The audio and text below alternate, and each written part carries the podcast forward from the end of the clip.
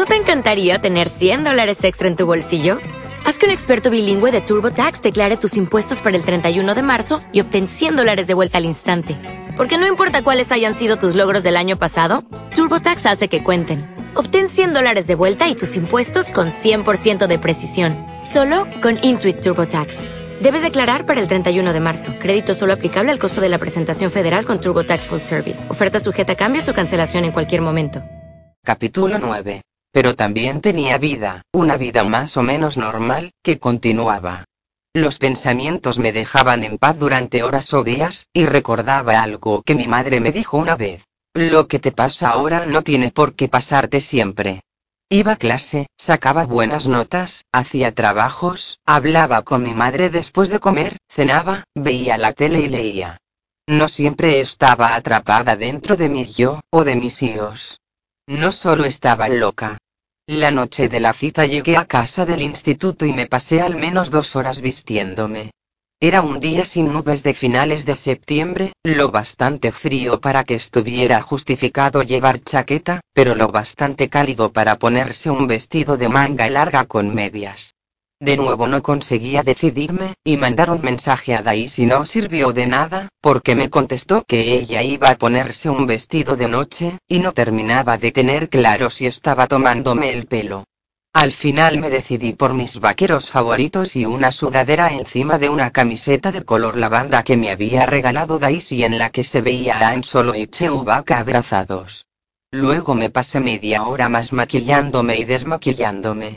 No soy de las que se entusiasman con estas cosas, pero estaba nerviosa, y a veces el maquillaje es como una armadura. ¿Te has pintado la raya del ojo? Me preguntó mi madre cuando salí de mi habitación. Estaba clasificando recibos, que había extendido por toda la mesa de centro. El boli que tenía en la mano planeaba por encima de un talonario de cheques. Un poco le dije. ¿Queda raro? Solo diferente me contestó mi madre sin conseguir ocultar su desagrado. ¿A dónde vas? A la plebes con Daisy, Davis y Michal. Volveré hacia las doce. ¿Es una cita? Es una cena, le contesté. ¿Estás saliendo con Davis Piquet? Vamos a cenar al mismo restaurante a la misma hora. No vamos a casarnos. Señaló el sofá, justo a su lado. Se supone que tengo que estar allí a las siete, le dije. Volvió a señalar el sofá. Me senté y me pasó el brazo por el hombro. No hablas mucho con tu madre. La doctora Simon me dijo una vez que si tienes una guitarra perfectamente afinada y un violín perfectamente afinado en la misma habitación, y tocas la cuerda del re de la guitarra, el sonido cruzará la habitación y la cuerda del re del violín también vibrará. Yo siempre sentía las vibraciones de las cuerdas de mi madre. Tampoco hablo mucho con los demás. Quiero que tengas cuidado con Davis Piquet, ¿vale? La riqueza es poco cuidadosa, así que debes tener cuidado con ella. No es rico. Es una persona. Las personas también pueden ser poco cuidadosas. Me abrazó tan fuerte que sentí que me cortaba la respiración. Ten cuidado. Llegué la última, y el sitio que quedaba era el de al lado de Michal, delante de Davis, que llevaba una camisa a cuadros, muy bien planchada, remangada casi hasta los codos. No sé por qué, pero siempre me han encantado los antebrazos de los hombres. ¡Qué camiseta tan guapa! me dijo Davis. Regalo de cumpleaños de Daisy le contesté. ¿Sabes? Hay gente que cree que el amor entre Wookiees y humanos es zoofilia, dijo Daisy. Michal suspiró. No la dejéis que empiece con el rollo de si los Wookiees son personas. En realidad es lo más fascinante de Star Wars, dijo Davis. Michal gimió. Oh, Dios. Ya estamos. Daisy se lanzó a defender el amor entre Wookiees y humanos. Mira, por un momento, en Star Wars Apocrypha, Han estaba casado con una Wookiee, y a alguien le escandalizó. Davis la escuchaba atentamente, inclinado hacia adelante. Era más bajo que Michal, aunque ocupaba más espacio. Las desgarbadas extremidades de Davis ocupaban sitio como un ejército mantiene un territorio. Davis y Daisy charlaban sobre la deshumanización de los soldados clones, y Michal se metió en la conversación para explicar que en realidad Daisy era una famosa escritora de relatos de Star Wars.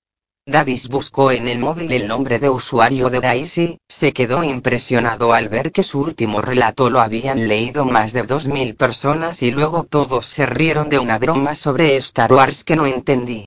Agua para todos, dijo Daisy cuando llegó y a preguntarnos qué íbamos a beber. Davis se giró hacia mí y dijo. ¿No tienen DR? Los refrescos no entran en el cupón, explicó y en tono monocorde. Pero no tenemos.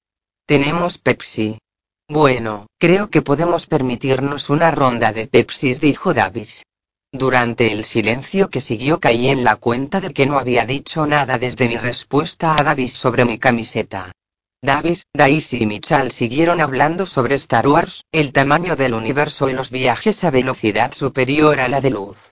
Star Wars es la religión estadounidense, dijo Davis en un momento determinado, y Michal dijo, Creo que la religión estadounidense es la religión, y aunque me reía con ellos, sentía que lo observaba todo desde otro sitio, como si estuviera viendo una película sobre mi vida en lugar de viviéndola.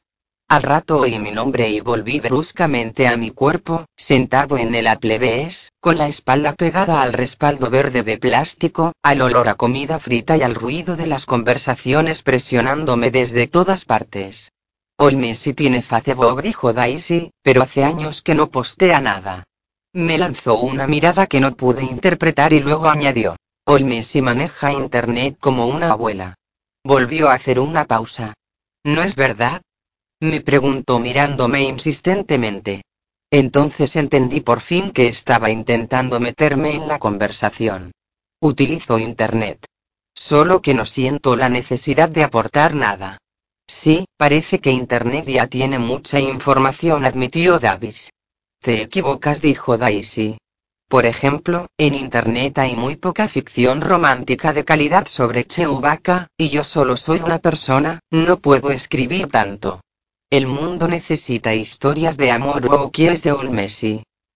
La conversación se interrumpió un momento. Sentía pinchazos de nervios en los brazos, y mis glándulas sudoríparas amenazaban con estallar. Siguieron hablando, la conversación iba de un lado a otro, los tres contaban historias, hablaban a la vez y se reían. Yo intentaba sonreír y asentir en el momento adecuado, pero siempre iba con un instante de retraso. Ellos se reían porque algo era gracioso. Yo me reía porque ellos se habían reído. No tenía hambre, pero cuando llegó lo que habíamos pedido me comí la hamburguesa vegetariana con tenedor y cuchillo para que pareciera que estaba comiendo más de lo que en realidad podía digerir. La conversación se interrumpió mientras comíamos, hasta que Ollie llegó con la cuenta, que cogí yo. Davis extendió el brazo por encima de la mesa y colocó la mano encima de la mía. Por favor me dijo. Déjame pagar a mí. Le dejé que cogiera la cuenta. Hagamos algo, dijo Daisy. Yo quería volver a casa, comer algo en privado y meterme en la cama. Vamos al cine o a algún sitio, insistió Daisy. Podemos ver una peli en mi casa, dijo Davis. Tenemos todas las películas. Michal se giró hacia él. ¿Qué quieres decir con eso de que tenéis todas las películas? Quiero decir que tenemos todas las películas que se estrenan en los cines. Tenemos una sala de proyección y griega. Las pagamos o algo así. La verdad es que no sé cómo funciona. O sea, cuando se estrena una película, ¿también se estrena en tu casa? Sí le contestó Davis. De niño necesitábamos a un proyeccionista, pero ahora todo es digital. ¿En tu casa? Le preguntó Michal, aún confundido. Sí, ahora te lo enseño, le contestó Davis. Daisy me miró. ¿Te apuntas, Olmesi? Forcé una sonrisa y asentí. Llevé a Harold a casa de Davis. Michal llevó a Daisy en la furgoneta de sus padres, y Davis fue con su escalade. Nuestra pequeña caravana de coches se dirigió al oeste por la calle 86 hasta Michigan Road, donde dejó atrás las casas de empeños y de préstamos a corto plazo hasta llegar a las puertas de la finca de Davis, al otro lado de la calle del Museo de Arte. La finca de Piquet no estaba en un barrio bonito, pero era tan gigantesca que en sí misma parecía un barrio. Se abrió la puerta y seguimos a Davis hasta un aparcamiento junto a la mansión de cristal. La casa era aún más increíble en la oscuridad. A través de las paredes veía toda la cocina, bañada en luz dorada. Michal llegó corriendo mientras yo salía de Arol. ¿Sabes? Oh, no me lo creo, siempre he querido ver esta casa. Es de tú, Cuyen ya sabes. ¿Quién? La arquitecta me contestó. Tu Cuyen Fam. Es súper famosa. Solo ha diseñado tres casas en Estados Unidos. Oh, no me puedo creer que esté viéndola.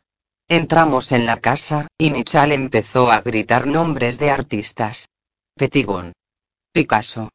Oh, este es de Kerry James Marshall. Yo solo sabía quién era Picasso. Sí, en realidad presioné a mi padre para que lo comprara, dijo Davis. Hace un par de años me llevó a una exposición en Miami Beach. Me encantan las obras de Marshall. Observé que no estaba tumbado en el mismo sofá, jugando a lo que parecía el mismo videojuego. Noah dijo Davis, estos son mis amigos. Amigos, este es Noah. ¿Qué tal? Dijo Noah. ¿Puedo echar un vistazo? Preguntó Michal. Sí, claro. Sube a ver la instalación de Rauschenberg. No me lo creo, dijo Michal, y subió la escalera, seguido por Daisy. Me acerqué al cuadro al que Michal había llamado Petigon. Era una espiral de colores, o quizá una rosa multicolor, o un remolino. Por algún truco de las líneas curvas, mis ojos se perdían en el cuadro y tenía que volver a enfocar en algún trozo concreto. Me daba la impresión no de que lo miraba, sino de que formaba parte de él. Sentí deseos de arrancar el cuadro de la pared y salir corriendo con él, pero lo descarté. Pegué un bote cuando Davis apoyó la mano en mi espalda. Raymond Petigon. Sus cuadros más famosos son los de surfistas, pero a mí me gustan sus espirales. Fue músico punk antes de convertirse en artista. Estaba con Black Flag antes de que se llamara Black Flag. No sé lo que es Black Flag, le dije. Sacó el móvil, tecleó algo y un sonido chirriante, seguido de una voz grave pegando gritos, inundó la sala desde los altavoces de las paredes. Esto es Black Flag, me dijo, y paró la música también desde el móvil. ¿Quieres ver el cine? Asentí, y me llevó al sótano, aunque no era exactamente un sótano, porque el techo estaba a más de cuatro metros de altura. Recorrimos el pasillo hasta una estantería llena de libros de tapa dura. La colección de primeras ediciones de mi padre me dijo Davis. No. Nos deja leerlos, claro. La grasa de las manos los estropea. Pero puedes coger este, me dijo señalando un ejemplar de Suave es la noche. Extendí el brazo para cogerlo, y en cuanto toqué el lomo, la estantería se abrió por la mitad y dejó al descubierto el cine, que tenía seis filas de butacas negras de piel. Por F. Scott Fitzgerald me explicó, cuyo tercer nombre era Key, llave. Francis Scott Key Fitzgerald. No dije nada. El tamaño de la pantalla me había dejado pasmada. Seguramente se nota que estoy haciendo grandes esfuerzos por impresionarte, me dijo. Pues no lo estás consiguiendo. Me paso la vida yendo a mansiones con cines escondidos. ¿Quieres ver una peli? ¿O vamos a dar un paseo? Quiero que veas algo. No deberíamos abandonar a Daisy y Michal. Ahora se lo digo. Manipuló el móvil un segundo y luego se lo acercó a la boca. Vamos a dar un paseo. Estáis en vuestra casa. El cine está en el sótano, por si os interesa. Al momento su voz empezó a salir por los altavoces, repitiendo lo que acababa de decir. Podría haberle mandado un mensaje a Daisy, le dije. Sí, pero no habría sido tan impresionante. Me subí la cremallera de la sudadera y seguí a Davis. Caminamos en silencio por uno de los carriles asfaltados y pasamos por la piscina, que estaba iluminada por dentro del agua y pasaba lentamente del color rojo al naranja, luego al amarillo y por último al verde. La luz creaba un brillo inquietante en las ventanas del terrario que me recordaba a fotos de la aurora boreal. Seguimos andando hasta que llegamos a un alargado banco de arena del campo de golf. Davis se tumbó apoyando la cabeza en el césped. Yo me tumbé a su lado. Nuestras chaquetas se tocaban sin que se tocaran nuestras pieles. Señaló el cielo y dijo, la contaminación lumínica es terrible, pero la estrella más brillante que ves, allí, ¿la ves? No es una estrella. Es Júpiter. Pero Júpiter, dependiendo de la órbita y esas cosas, está a entre 580 y 1100 millones de kilómetros de distancia. Ahora mismo está a unos 800 millones de kilómetros, que son unos 45 minutos luz. ¿Sabes lo que es el tiempo luz? Más o menos le contesté. Quiere decir que si viajáramos a la velocidad de la luz, tardaríamos 45 minutos en llegar a Júpiter desde la Tierra, así que el Júpiter que estamos viendo ahora mismo en realidad es el Júpiter de hace 45 minutos. ¿Ves esas cinco estrellas, encima de los árboles, que forman una W torcida? Sí lo dije. Pues son Casiopea. Y lo increíble es que la estrella de arriba, K, está 55 años luz. Luego está Eschedar, que está 230 años luz. Y luego Navi, que está a 550 años luz. No es solo que no estamos cerca de ellas, es que no están cerca entre sí. Por lo que sabemos, Navi explotó hace 500 años. Wow, dije. Entonces estás mirando el pasado. Sí, exacto. Noté que estaba buscando algo, quizá el móvil, y entonces bajé la mirada y me di cuenta de que estaba intentando cogerme de la mano. Se la cogí. Nos quedamos en silencio bajo aquella luz antigua. Yo pensaba que el cielo, al menos aquel cielo, en realidad no era negro. Lo único negro eran los árboles, de los que solo se veía la silueta. Los árboles eran sombras de sí mismos ante el intenso azul plateado del cielo nocturno. Oí que giraba la cabeza hacia mí y noté que me miraba. Me pregunté por qué quería que me besara, y cómo saber por qué quieres estar con alguien, cómo desenredar la maraña de nudos del deseo. Y me pregunté por qué me asustaba girar la cabeza hacia él. Davis empezó a hablar otra vez de las estrellas a medida que oscurecía, veía cada vez más, débiles y parpadeantes, rozando el límite de la visibilidad, me habló de la contaminación lumínica, de que si esperaba el tiempo suficiente, vería las estrellas moviéndose, y de un filósofo griego que creía que las estrellas eran agujeritos en un velo cósmico. Se quedó un momento callado y luego dijo, No hablas mucho, Aza. Nunca sé qué decir. Me repitió lo que le había dicho yo el día que volvimos a vernos junto a la piscina. Prueba a decir lo que estás pensando. Yo jamás lo hago. Le dije la verdad. Estoy pensando en simples organismos. ¿Qué organismos? No puedo explicarlo, le contesté. Inténtalo. Lo miré por fin. Todo el mundo alaba el atractivo de los ojos verdes y azules, pero los ojos marrones de Davis tenían una profundidad que los colores claros no alcanzan, y su manera de mirarme me hacía sentir que también en mis ojos marrones había algo que merecía la pena. Supongo que no me gusta tener que vivir dentro de un cuerpo. Por absurdo que parezca. Y pienso que quizá en el fondo solo soy un instrumento existe para convertir el oxígeno en anhídrido carbónico, un mero organismo en esta inmensidad. Y me aterroriza que eso que creo que es mi yo, entre comillas, en realidad no lo controle yo. Mira, seguro que te has dado cuenta, ahora mismo me suda la mano, aunque hace demasiado frío para sudar, y de verdad odio que en cuanto empiezo a sudar, no puedo parar, y entonces no puedo pensar en nada más, solo en que estoy sudando. Y si no puedes elegir lo que haces o en lo que piensas, quizá en realidad no eres real, ¿sabes? Quizá solo soy una mentira que me susurro a mí misma. La verdad es que no noto que estés sudando, pero apuesto a que no te consuela. No, no me consuela. Lo solté, me sequé la mano en los vaqueros y la cara con la manga de la sudadera. Sentía asco de mí misma. Era repulsiva, pero no podía apartarme de mí yo porque estaba atrapada en él. Pensé que el olor del sudor no es del sudor en sí, sino de las bacterias que se lo comen. Empecé a hablarle a Davis de un parásito raro, el Diplostomum pseudospataceum. Madura en los ojos de los peces, pero solo puede reproducirse en el estómago de los pájaros. Los peces infectados con parásitos no maduros nadan en aguas profundas para que a los pájaros les resulte más difícil verlos, pero en cuanto el parásito está listo para aparearse, de repente los peces infectados empiezan a nadar cerca de la superficie.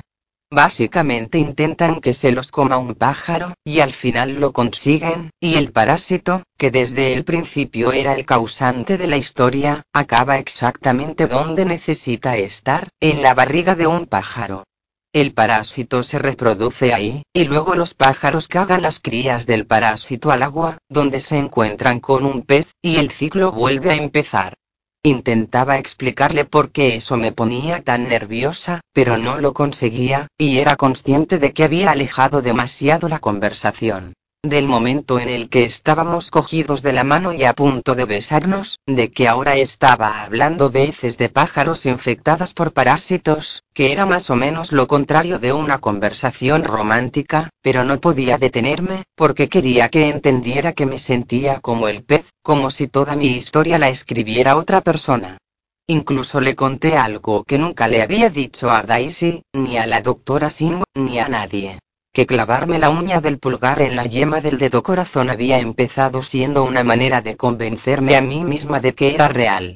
De niña, mi madre me había dicho que si te pellizcas y no te despiertas, puedes estar segura de que no estás soñando, y por eso, cada vez que pensaba que quizá no era real, hundía la uña en la yema del dedo, y sentía el dolor, y por un segundo pensaba, pues claro que soy real. Pero el problema es que el pez puede sentir dolor. No puedes saber si estás obedeciendo las órdenes de algún parásito, no puedes estar seguro. Después de contarle todo esto, nos quedamos en silencio un buen rato, hasta que Davis dijo, mi madre estuvo seis meses en el hospital después del aneurisma. ¿Lo sabías? Negué con la cabeza. Supongo que estaba en coma o algo así, siguió diciendo Davis.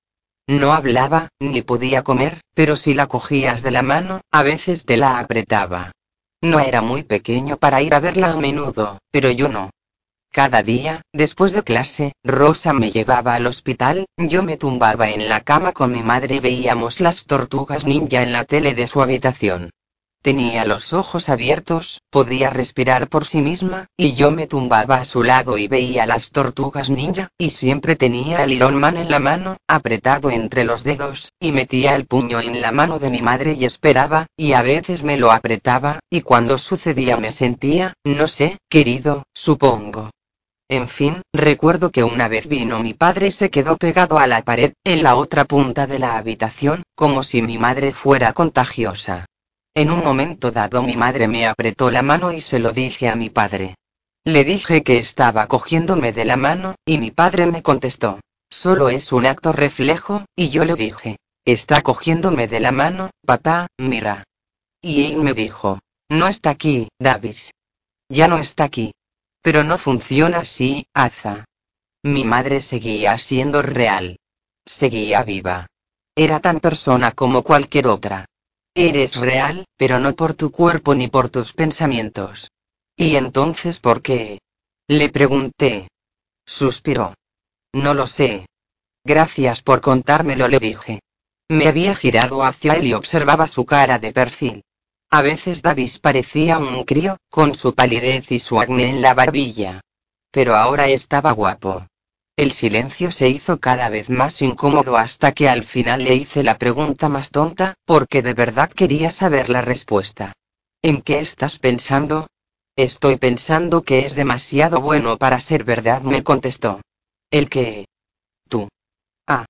Y un segundo después añadí. Nunca se dice que algo es demasiado malo para ser verdad. Sé que visteis la foto. La foto de visión nocturna. Como no dije nada, siguió hablando. Eso es lo que sabes, lo que queréis decir a la policía. ¿Os ofrecieron una recompensa por la foto? No estoy aquí porque quiera, le dije. ¿Y cómo puedo saberlo, Aza? ¿Cómo es posible saber algo así, de ti o de cualquiera? ¿Se la habéis dado ya? No, no se la daremos. Daisy quiere dársela, pero no se lo permitiré. Te lo prometo. No puedo saberlo, me dijo. Intento olvidarlo, pero no puedo. No quiero la recompensa, le dije, aunque no sabía si lo decía en serio. Ser vulnerable es pedir a gritos que te utilicen. Pero eso le pasa a cualquiera, le dije. Ni siquiera es importante. Solo es una foto. No dice nada de dónde está. Les da una hora y un sitio. Aunque tienes razón. No van a encontrarlo. Pero me preguntarán por qué no les entregué esa foto. Y no me creerán, porque no tengo una buena razón para no habérsela entregado. Es solo que no quiero tener que soportar a los chicos del colegio mientras lo juzgan. No quiero que no tenga que pasar por eso. Quiero que todo sea como antes. Y que no esté se parece más a como estábamos antes que tenerlo en la cárcel. La verdad es que no me dijo que se iba. Pero si me lo hubiera dicho, no se lo habría impedido. Aunque diéramos la foto a la policía, eso no quiere decir que vayan a detenerte a ti ni nada de eso. De repente Davis se levantó y empezó a cruzar el campo de golf. Esto se puede solucionarlo y decirse a sí mismo. Lo seguí hasta la cabaña y entramos. Era una casita rústica cubierta de paneles de madera, con techos altos y una increíble colección de cabezas de animales en las paredes. Un sofá a cuadros y varias sillas a juego formaban un semicírculo delante de una enorme chimenea. Davis fue hacia la barra, abrió el armario de encima del fregadero, sacó una caja de cherios de nueces y miel y empezó a agitarla.